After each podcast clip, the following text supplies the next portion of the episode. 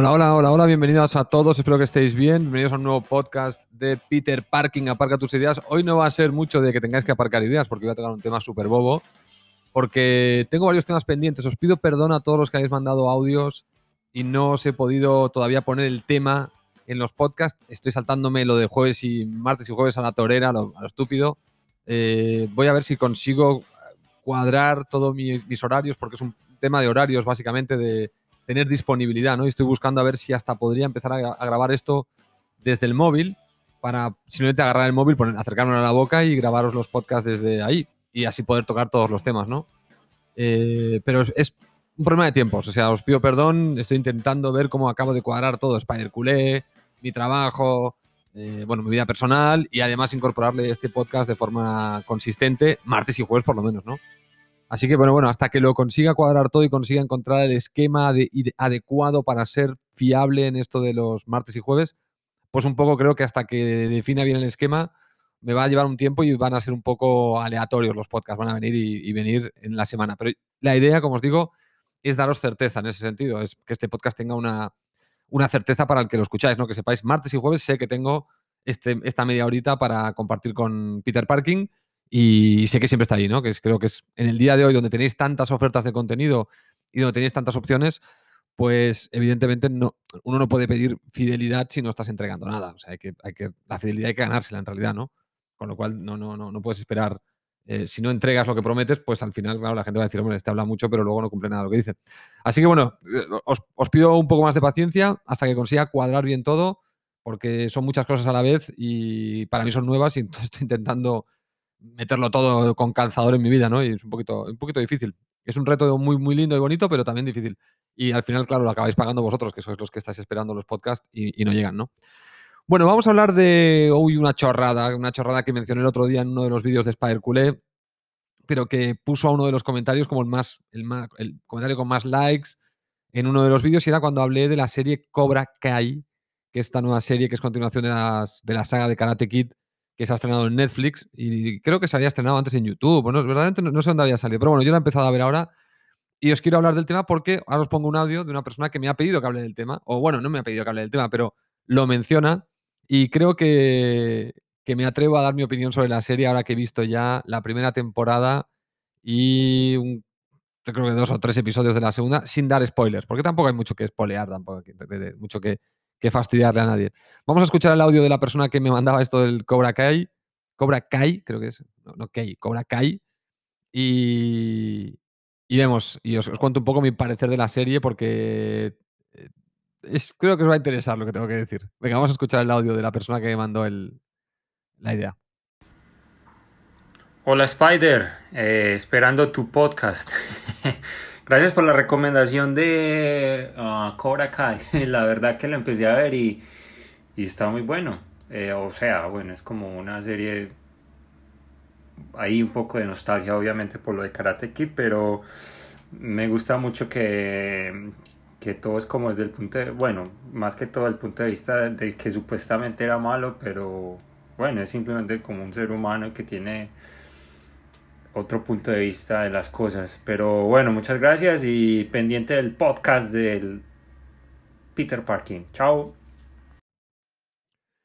Bueno, excelente Hernán, gracias por mandarme el audio y darme pie para que pueda hablar de la serie esta de Cobra Kai, que la voy a comentar sin haber visto las completa la segunda temporada, pero bueno, ya os puedo dar una idea de por qué me ha enganchado tanto y me, me tiene hasta fascinado. Y es una, un cúmulo de varias cosas, ¿no?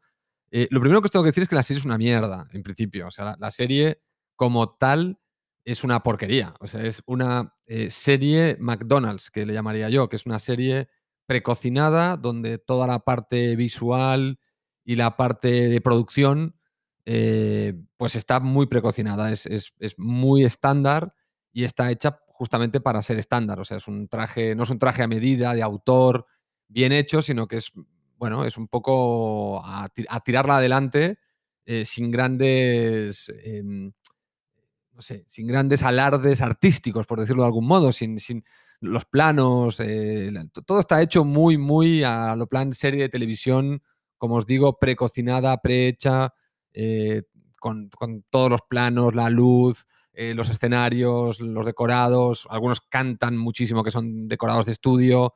Eh, bueno, o sea, todo lo que, se, lo, que, lo que distinguía una serie de televisión tradicionalmente como serie versus una película de cine, en los cines hace unos años, cuando las películas de cine se distinguían porque los decorados y, la ambientación y la luz era más realista y todo lo que se hacía para la televisión era más, más bueno, que se vea todo, todo iluminado, no, no, no tiene, no, no, es muy realista, pero es lo suficientemente claro para que no te pierdas nada y no tengas que andar in, interpretando ni, ni metiéndote en ningún tipo de berenjenal intelectual para entender lo que estás viendo. Entonces, en ese sentido, la serie es eso, es una mierda por ese sentido, ¿no? No tiene absolutamente nada que la distinga de cualquier otra serie. Si no tuviera la connotación de Karate Kid, sería un pegote que no vería ni Dios, ya os lo digo. Eh, porque además, por ejemplo, la parte de karate, la parte de, para los que hemos hecho artes marciales de jóvenes, es una basura, o sea, es totalmente irrealista. De hecho, en, en, la película Karate Kid 1 eh, ya era irrealista, o sea, si tú ves al rubio, que es el malo, que no recuerdo cómo se llama, que es el, digamos, el protagonista de esta segunda parte, tiene, para mí tiene más peso su, protagonista que el del, que el de Daniel Laruso, que es el, el, el moreno, que es el chico, el, el ¿no? Eh, bueno, el, el, protagonista, o sea, la, la, serie no, se aguanta por ningún lado. O sea, es como, es una serie que no tendría, como digo, la parte de karate no tiene, no tiene ninguna lógica en ese sentido, ¿no? La, las escenas de la, de la película, cuando tú ves al rubio haciendo movimientos de karate, se nota que el chaval tiene ideas, se nota que, tiene formación, y en cambio el Daniel Laruso no. Ni siquiera Daniel Laruso se le puede comprar como que se ha vuelto bueno después de todas las clases con Miyagi. Igualmente los movimientos siguen siendo y se notan de una persona que no ha hecho artes marciales, o sea, que no tiene una, una formación de artes marciales y los movimientos son obvios y claros y se ven de, todas, todas. Y para aquellos que habíamos hecho artes marciales y conocíamos el mundillo, bueno, nos coló en aquella época porque yo empezaba y era todavía muy joven, pero visto después, un poco después, pero incluso, eh, incluso cuando lo veías en la, incluso yo creo que hasta la gente que no sabía de artes marciales sabe que en Karate Kid 1 eh, el chaval rubio de mil combates contra el otro le hubiese ganado 999. O sea, es imposible que el otro le ganara eh, viendo el estado físico de uno y del otro, cómo se mueven, eh, bueno, todo. Era, o sea, era obvio. Pero bueno, en la película, como es una película, pues nos la cuelan y hacen ver que el otro puede ganar y que se hace mejor karateca en tres meses que el otro que se nota que lleva como toda la vida, ¿no? O diez años o no, lo que sea. Eh, ya en la película no cuela, pero la película, bueno, como es una película de cine, nos pilla en nada que nos pilla en la época en la que nos pillas, toda otra mística, tiene toda otra connotación, pues es una película que quedó muy icónica y muy grabada en muchos de nosotros como una, un peliculón. O sea, yo para mí Karate Kid es una de las películas de mi infancia, infancia, adolescencia, preadolescencia. Eh, sin ninguna duda. Todo y que hay películas de artes marciales mucho mejores, que por ejemplo ya en la época Jackie Chan ya hacía películas mil veces mejores en la parte de coreografía de las peleas eh, de kung fu o de luchas de karate o lo que sea.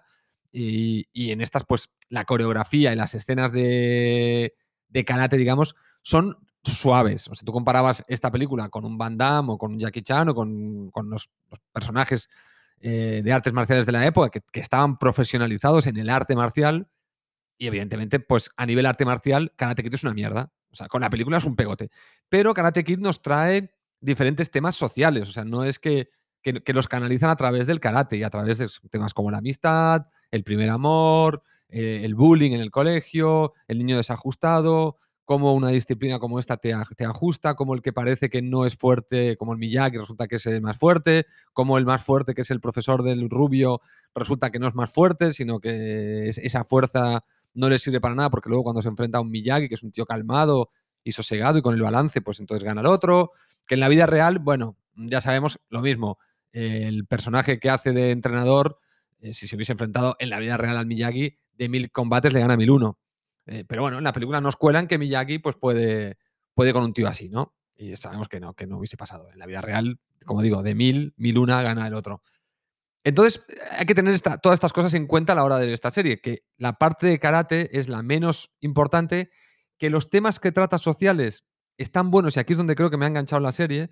Me ha enganchado la serie porque la transición del Karate Kid 1, porque luego ha habido el 2, o no sé si hubo la 3, que fueron una mierda, pero donde realmente se engancha Cobra Kai es a la 1. Es decir, es como que borra, ignora todos los Karate Kids posteriores, y hacen bien, se enganchan a la icónica, que es la 1, eh, porque luego habrá debate. A mí, por ejemplo, Karate Kid 2, esto de que se va a Okinawa y tal, otra milonga. Y ya en, en, la 2, el tema de las artes marciales, la discrepancia entre Dani Laruso y el malo, que es un coreano, un japonés o un chino, que hace las escenas es ya no aberrante, es ya de otro nivel. O sea, ya si en la 1 ya era estúpido el rubio contra, contra Laruso, que, que gane el Laruso, en la 2, en lo de Okinawa, es ya, bueno, por dónde agarrarlo, aparte que la historia es, ah, es, un intento de cruce cultural.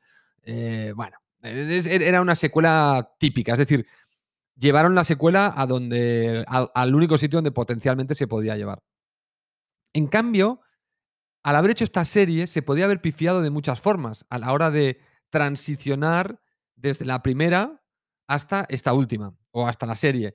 Y justamente lo que hace buena esta serie es que tiene las reminiscencias adecuadas para evocar a la 1, porque hay muchas escenas que se rescatan de la película, que se van poniendo y se van alternando con la serie, y eso está bien hecho, es decir, cómo nos llevan hacia atrás y cómo nos vuelven a presentar a los personajes y su situación en el presente. Eso está muy bien logrado. Y la dirección, a pesar de que es obvia, porque en cuántas películas no ha habido la situación donde sale el, el, que era el, chico cool eh, o, el más famosillo de la clase, ¿no? Eh, que luego se hace mayor y resulta que es un perdedor, y el que era el perdedor en el instituto resulta que es un ganador cuando es mayor. Bueno, pues eh, esto es lo único quizá más obvio que nos han hecho ver en, esta serie, bueno, otra vez el karateca, el chico popular, resulta que de mayor es un loser de cojones, un borracho y un tal, y el otro, que era el tal, acaba siendo un hombre de negocios con mucho dinero y que vive de puta madre, ¿no? Y es un poco esta situación. Pero a medida que avanza la serie te vas dando cuenta de que no es tan obvio quién es el bueno y quién es el malo de ellos dos. Es decir, consiguen encontrarle un balance para que no haya un bueno y un malo tan, tan claro. O por lo menos el malo no te parezca tan malo, sino que le incluyen matices que lo acercan más a una posición central y lo mismo al Laruso. Y esto está muy bien porque en las películas de los 80 justamente lo que se hacía era mucha polarización. El bueno, el bueno, el malo, el malo, el bueno lo tiene todo bueno, el malo lo tiene todo malo. Y aquí se intenta cruzar un poco. El bueno no siempre es el bueno, a veces hace cosas que son de, malo, no de malo ultra malo, sino de mala o mala persona que toma una mala decisión, porque, pero no porque sea realmente malo, sino por, porque intentan mostrarnos que todos tenemos una cara buena y una cara mala, y que la cara mala puede salir si el contexto que nos rodea se pone en ciertas condiciones, ¿no? Y, si ese contexto cambia, resulta que ya no somos tan malos, somos más buenos.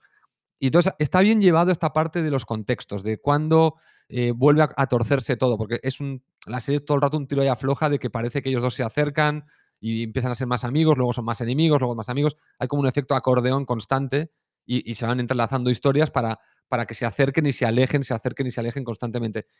Justamente que esto es lo que le da una cierta riqueza en el sentido de que se odian, pero, pero en el fondo se conocen de muchos años y eh, hay momentos que parece que conectan, luego vuelven a desconectar y se vuelven a enfadar, vuelven a conectar, luego otra vez un punto intermedio. Y entonces esto está bien hecho porque te das cuenta ahí que no es que haya uno bueno y uno malo, sino que hay dos tíos con dos contextos distintos y dependiendo del contexto en el que se encuentran, su relación va mutando. Y esto está bien porque es más realista y eso a mí me está enganchando, ¿no? El, el hecho de que vas viendo como sí, no, sí, no, ahora sí, ahora parece que no, ahora parece que sí, y va viendo este tipo. Y esto lo están aplicando un poco a todos los personajes. No hay uno bueno y uno malo, claro, excepto algunas excepciones, sino que están poniendo pinceladas bastante interesantes donde nos van poniendo un poco cara A y cara B y la cara intermedia, es decir, cara buena, cara mala y un punto más neutral. Y esto es positivo. dentro de que hay estereotipos también, ¿eh? porque no, no, evidentemente los estereotipos es difícil sacarlos. Ahora, otro punto donde la serie me ha enganchado bastante, aunque a veces es un poco exagerado, pero me ha gustado, es que el, personaje del rubio me parece que se come la serie en estos momentos. No es que sea un, actorazo de puta madre, pero el recuerdo que yo tenía de su actuación de, de Karate Kid era de un chico adolescente que hacía muy bien lo que era la parte del bullying y de las escenas de acción, o sea que era muy creíble cómo pegaba y cómo le pega el Laruso y cómo, y cómo las posiciones de, para el karate y tal, pero no le recordaba que tuviera ningún tipo de appealing interpretativo, es decir, a nivel de poner caras o de saber interpretar. En cambio, el, ahora que es mayor y le toca hacer este papel nuevo de loser, que, quiere recuperar el karate y no sé qué, y montar su gimnasio y toda la historia esta, que es el Cobra Kai, ¿no? Eh, que por cierto, muy bueno el nombre elegido también para la serie, me, gusta que hayan elegido el, nombre del, dojo que, era la casa del rubio, ¿no? Del malo, eh, que es un poco como han hecho con Creed en Rocky, pero bueno, lo de Creed no me convence tanto y aquí sí que me, llama la atención, porque el nombre como que tenía mucha potencia, a pesar de que no sale mucho en las películas o en la película, pero lo de Cobra Kai era como, ¡guau! Los malos, ¿no? Entonces han elegido un buen, un buen título para, la serie, eh, utilizando ese, nombre. Y centrándolo un poco en, esa parte, ¿no? Em, entonces el Rubio está, la está rompiendo para mí, lo está haciendo muy bien sin que sea, repito, no es una actuación de Oscar, es como que él ha llevado bien el personaje a esta instancia. O sea, le han dicho, mira, esto es lo que hace el personaje y él ha llevado el personaje al sitio donde, donde la serie requiere que vaya. Así como la parte del Laruso me parece más, más sencilla de interpretar y no tiene mucho misterio lo que hace el Daniel Laruso.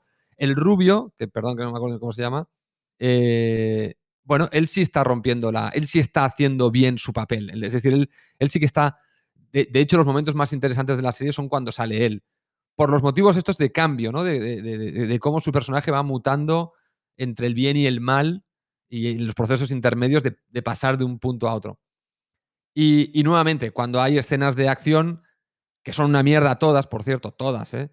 las únicas que se salvan son cuando sale él. Bueno, cuando sale él o en la primera temporada que acaba el torneo, que vuelven a hacer una pijada porque te ponen a un tío que es capaz de dar volteretas, que se le ve que es un artista marcial de campeonato mundial y pierden semifinales. Y, hay tíos ahí, como en la película, hay tíos que se ve que son eh, auténticos malabaristas de las artes marciales y, pierden contra tíos que no tienen ni puta idea. Y se, y se nota. Pero bueno, no sé muy bien por qué hacen esa exageración, porque yo intentaría hacer que todos fueran más nivelados no sé por qué nos quieren meter a tíos que son capaces de hacer cosas increíbles para luego perder contra tíos que sabemos que son unos muertos. Esto es algo que habrá que preguntarle al director o al productor o a quien coño sea que decida estas cosas, ¿no? Luego otro tema importante de la serie que me tiene enganchado es un poco cómo están haciendo el cruce entre las moralidades de los 80 y la moralidad actual.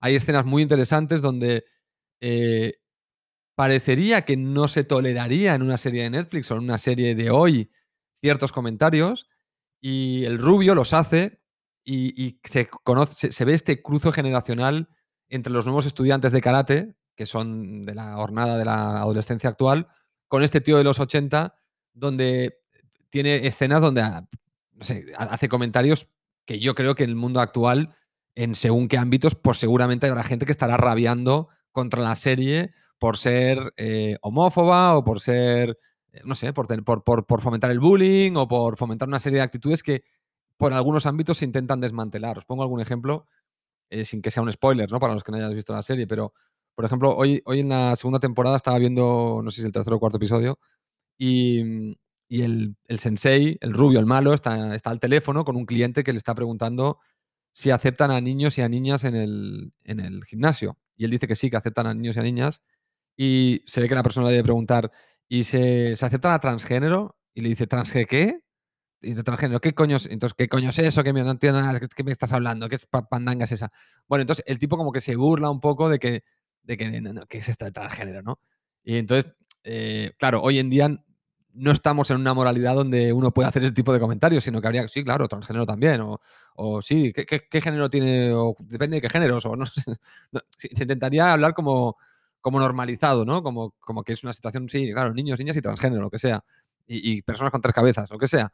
Bueno, eh, entonces un, poco el, personaje este viola la moralidad actual como si hubiese vivido en una burbuja, como si no se hubiese enterado de que esto está pasando. También hay un momento donde descubre el Internet y también es ridículo. Lo primero que hace es ver tías en bolas, digamos, ¿no? Entonces, luego ve un montón de películas y karate y no sé qué y tal. El tío está flipando porque no, bueno, el, tipo no está, es como si hubiese estado en una burbuja y de repente despierta, es como si lo hubiesen congelado en la época de la película y un poco lo despiertan ahora, que es un poco irrealista a veces, pero es gracioso, te saca una sonrisa el ver cómo la serie es capaz de burlarse de algunas moralidades estrictas que se están intentando eh, afianzar un poco en nuestra cultura actual para no poder hablar de según qué temas o no poder herir los sentimientos de la gente o ser cuidadoso con las palabras y entonces aparece este personaje donde, por ejemplo, hay un chico que tiene una, deformidad en el labio y hay una escena muy graciosa en el dojo donde, donde este le dice que es esta mierda que tienes en el, labio.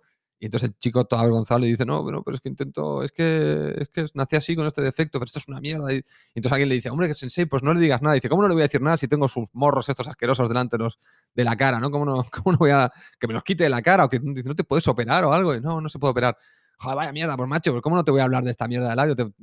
Bueno, entonces es bastante rocambolesco. Y, o por ejemplo, hay una escena donde donde el, sensei este le pide al chico que le pegue a la chica, ¿no? Y ¿cómo voy a pegar a la chica? Al final le acaba pegando un hostión a la chica de cojones.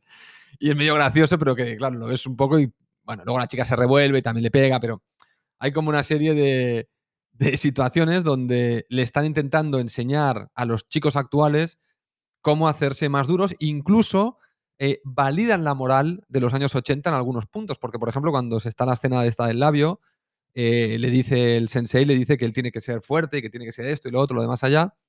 Y al día siguiente el chaval este aparece con una cresta, todo tatuado y como desviando la atención de sus labios a un montón de otras zonas en su cuerpo, ¿no? Y entonces como que eso le hace ser un tío cool, que se acaba enrollando con una de las tías guapas del colegio. Y entonces un poco la lección de decir, ves, no es cuestión de que, de que, ignoremos que tienes esto, sino es cuestión de que te hagamos aceptarlo y te hagamos hacer que busques tu potencial. Y si eso implica que al principio te voy a ofender, pues te jodes, te ofendo, te hago más fuerte y vas a ver tú. Entonces hay toda una pequeña moralina que para mí está bien ejecutada. Es decir, porque claro, yo soy, yo tengo la moralina de los 80 en cierta medida, ¿no? Y, no, no, es que creciera entre camioneros o, gente que fuera muy ruda, pero sí que es verdad pues que había una serie de cosas que, y lo, lo he mencionado en el podcast de la educación, hay situaciones de estrés que de joven tienes que pasar. Otra cosa es que que te sobreestresen. Otra cosa es que, que te, se te estrese y no se te enseñe a lidiar con ese estrés. Y entonces se te acumule el estrés y acabes hecho un psicótico. Pero, o, desquiciado completamente con la vida. Pero sí que es verdad que eh, el sensei este lo que hace es estresar un poco a los chicos para luego canalizar un poco, que esto nos enseña cómo se canaliza, ¿no? Pero bueno, luego ellos como que canalizan un poco el, porque tampoco son tontos, canalizan un poco ese estrés y, lo moldean para ser, pasan de ser nerds o ser los marginados a ser tíos normales o hasta cool, ¿no? Hasta los tíos que todo el mundo quiere imitar. Entonces, eh, tiene esta moralina que a mí me gusta, o sea, me gusta la confrontación de ciertas cosas con las que estoy en desacuerdo en la actualidad, con, cosas de, lo, de mi época, de mi época adolescente, con las que sí estoy de acuerdo, no con todas, evidentemente, yo no estoy de acuerdo en el bullying, o sea, no, no creo que para que un niño se haga fuerte hay que hacerle bullying, pero sí que creo que ciertas debilidades que uno tiene como niño cuando va creciendo, uno tiene que hacer que, hacer que el niño las enfrente. Uno tiene que, porque la vida a veces pues viene torcida y uno, pues si se encuentra antes de tiempo, antes de estar preparado, con una situación torcida que no se puede evitar o que es difícil evitar, tienes dos opciones. Una es esquivar la situación y otra, si la situación no se puede esquivar, es enseñarle al niño a, fortalecerse. Entonces, repito, no es que significa que a los niños haya que dejar que, sufran todo lo, lo, habido y por haber, pero tampoco hay que protegerlos completamente, sino que hay que encontrar un balance y un equilibrio entre eso. Y como la serie también habla del balance y de encontrar el equilibrio y cosas de este estilo, pues es interesante un poco todo el discurso. Quizá es, como digo, en, cierto modo es ñoño, en cierto modo es hasta cierto punto podría ser hasta previsible, a veces no. De hecho, a, mí lo que me choca es que a veces no lo veo venir el, comentario, sobre todo del, rubio. O sea, a veces el rubio cruza líneas que en una serie de estas características, que es para la familia, o sea, supongo que eh, Karate Kid está hecho para la familia. Porque otra cosa es que si hiciera una serie para mayores de 18 eh, que se supiera que viene con mucho humor negro, que viene muy torcida en ese sentido y que viene como un poco a romper una serie de estereotipos, una serie de realidades culturales actuales, ¿no? Que, viniese a atacar al feminismo, que viniese a atacar a los transgénero, que viniese a atacar una serie de, políticas identitarias y tal, dirías, bueno, como ya sea, ya sea lo que voy, no me sorprende porque es la línea de la serie. Me sorprendería que hubiese una serie así, a día de hoy, porque hoy las series van más en línea de querer, eh, además de entretenernos, educarnos en la tolerancia, que de cierto modo tampoco está mal. Eh, no creo que sea la misión de las series completamente hacer eso, creo que eso es un trabajo que hay que hacer, sobre todo en casa, los padres y los hijos lo tienen que hacer juntos y luego en el colegio. Pero bueno, entiendo que la televisión es un medio divulgador y que, se puede utilizar también para esto en cierto modo, en cierto grado. Y, repito, si hubiese una serie que fuera para en esa dirección, pero esta no, no va en esta dirección. Está todo el envoltorio de Cobra Kai parece como una serie, una película familiar, donde, bueno, se pueden ver, hay historias para adolescentes, hay historias para los mayores, hay historias de cruce entre adolescentes y mayores, con lo cual la idea es, creo que es un poco como le pasa a la serie esta Merlí de aquí catalana, del profesor de filosofía, que creo que muchos hasta en América Latina también la conocéis, porque tengo amigos en Brasil y Argentina que, la ven y la conocen y les gusta mucho además esta serie de Merlí. Eh, y, dicen que esta es una serie muy... Em, que, rompe barreras entre las diferentes generaciones porque mucha gente ha empezado a ver esta serie con los padres, mucha gente joven y muchos padres lo han visto con los hijos, con lo cual ha sido un punto de encuentro y por eso también la ha hecho tan interesante, ¿no? Porque muchos, tanto padres como hijos lo han visto y lo han podido comentar. Bueno, diría que Cobra Kai apunta a este tipo de público, a este tipo de situación, donde padres e hijos ven la serie juntos porque cruza estos temas entre gente joven y gente mayor. Y por eso me sorprende que haya una parte de la serie que tenga una confrontación directa con las, algunas ideas actuales, todo y que no es que las confronte completamente, sino que las pone encima de la mesa como existentes, porque siempre está el otro lado, que es una gente joven, que algunas de las cosas que dice este hombre, pues no la, básicamente ni, las entienden, ¿no? Es como que está fuera completamente de onda de su registro, ¿no? Mental, de su moral, de no entiendo lo que me está diciendo este señor. Eh, entonces hay un poco de, diálogo eh, para intentar cuadrar los dos discursos, el ochentero con el, del siglo, de la época actual. Y lo hacen con bastante eh, ligereza, es decir, que no son debates profundos, sino que que son más, es más cercano a la realidad. Yo digo, ah, tú dices, bueno, nos entendemos, venga, nos tomamos una Coca-Cola y se resuelve. E, es más un poco así, ¿no? Es, es sin grandes dramas, sin grandes estruendos, con bastante normalidad, no haciendo excesivo ruido ni en una dirección ni en la otra, sino que se pasa por los temas de una forma natural, porque en el día a día de la vida de las personas hay ciertos temas que pueden generar un problema, pero si estás intentando resolver algo y aparece esta moral, eh, si la moral no ayuda rápidamente a resolver el problema que tienes delante, pues evidentemente, bueno, pues mm, como que las dos partes un poco, bueno, vamos a dejar un poco de lado este, esto para resolver el problema que tenemos delante, pero ellos lo introducen, es decir, que la moralidad se mete en el camino, la presentan y enseguida la sacan del camino para resolver pues, el problema que realmente están tratando los personajes en ese momento en su diálogo, ¿no? Y eso me parece muy bien llevado. O sea, esto es, por eso repito, la serie.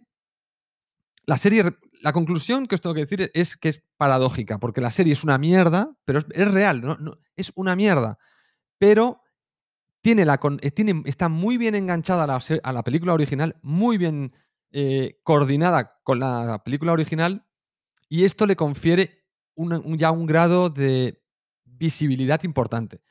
Si a esto le sumamos, como digo, que algunos temas se están tocando de una forma sorprendente, hasta chocante, inesperada, eh, le añade un cierto atractivo. Y luego las tramas son no son nada del otro mundo. O sea, es que, es que nada, ni los diálogos, nada es eh, fuera del otro mundo. Ni las peleas, ni, ni, el presupuesto de la serie. O sea, es que no, no tienen nada.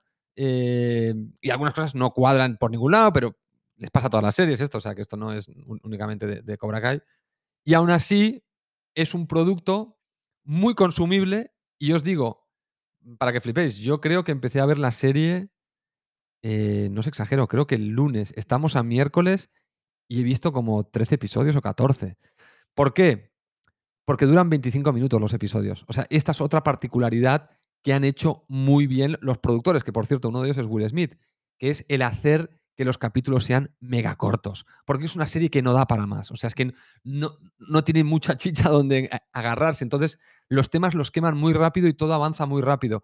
Y entonces, han sido muy hábiles, porque repito, una serie que podría ser una auténtica mierda si no estuviera enganchada a lo de Karate Kid, que le han sabido meter cosas dentro bien llevadas de temas actuales, enganchándolos con temas pasados, con peleas de mierda y con un karate que no es karate ni el que le gustan las artes marciales va a vomitar cuando lo vea, pero bueno, eh, como, sale, como hay poca cosa de peleas, se tolera, no, es por las peleas que uno está viendo Cobra Kai. Eh, y luego la habilidad de decidir que los episodios no pasen de 25 minutos. Esto es un golazo por parte de los productores, justamente para hacer que tú la serie la consumas eh, muy rápido, porque te puedes chupar tres episodios seguidos, que es una hora y media. Eh, en cada episodio, como los 25 minutos, te dejan con una pequeña intriga, que siempre es menor, pero bueno, ahí está.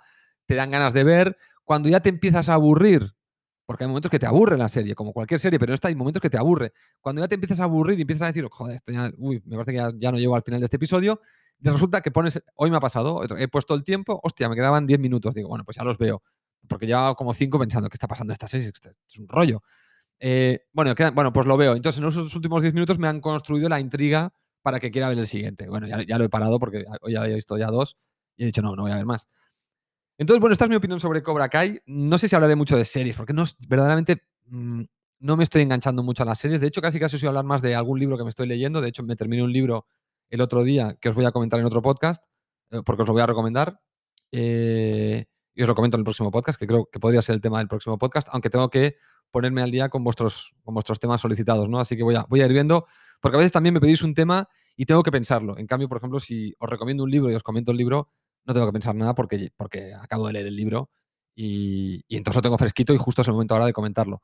Ya he empezado otro eh, y también os hablaré de por qué soy de audiolibros, porque yo estoy haciendo audiolibros, no estoy, no estoy leyendo libros físicos, sino que, que leo audiolibros, que creo que ya comenté en algún podcast que lo, que lo hacía y quizá también pueda exploraros un poco la diferencia que veo entre el audiolibro y el libro, aunque, aunque ya lo comenté. Quizá cuando os comente los libros puedo reiterar nuevamente la idea de, del audiolibro y por qué recomiendo los audiolibros cuando se trata de libros que no son novelas, sino que cuando son libros de información, que son los que, los que yo estoy leyendo últimamente. ¿no? a lo que me estoy enganchando es, es, a libros que me enseñan algo. Por algún motivo, la ficción ya me va bien verla en, series y la parte de ficción, eh, pues leyendo no me atrae tanto como, como si leer información que...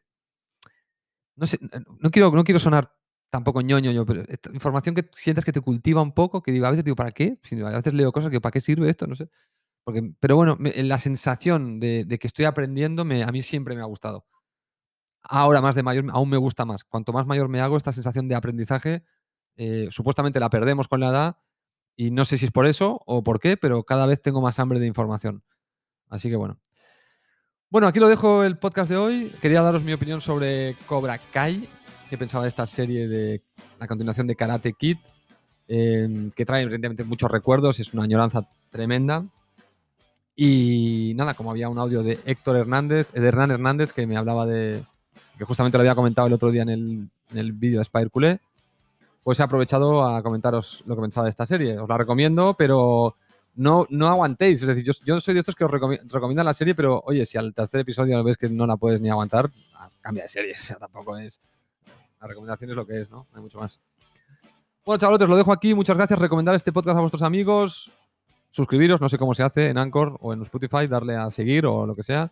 Mandarme mensajes de voz si queréis decirme algo pedirme algún tema. Y nos vemos en el próximo podcast de Peter Parking, que espero que sea mañana jueves, así recupero la dinámica. Un abrazo, chicos. Cuidaros todos mucho.